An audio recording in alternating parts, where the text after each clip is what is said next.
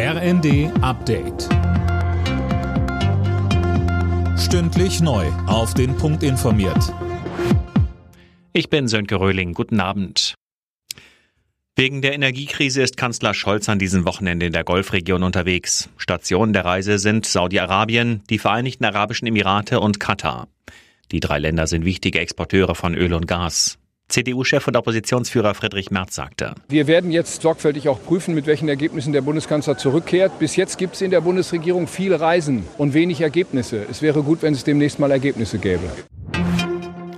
In den vier russisch besetzten Gebieten in der Ukraine laufen weiter die Scheinreferenten, ungeachtet der massiven internationalen Kritik. Die USA wollen härtere Sanktionen verhängen, sollte sich Russland die Regionen tatsächlich einverleiben. In Russland sind bei Protesten gegen die Mobilmachung offenbar erneut hunderte Menschen festgenommen worden. Die Menschenrechtsorganisation OVD Info geht von über 700 Verhaftungen aus. Erst gestern sollen über 1400 Demonstranten verhaftet worden sein. Augenzeugen berichten, dass die Polizei unter anderem mit Elektroschockern gegen Demonstranten vorgegangen ist. Russland hat in dieser Woche mit dem Einzug hunderttausender Reservisten für den Krieg in der Ukraine begonnen. Außerdem ist ein Gesetz in Kraft getreten, das für Kriegsdienstverweigerer bis zu 15 Jahre Gefängnis vorsieht. Der Start der Mondmission Artemis ist abgeblasen worden. Der Grund, auf Florida zieht ein heftiger Sturm zu.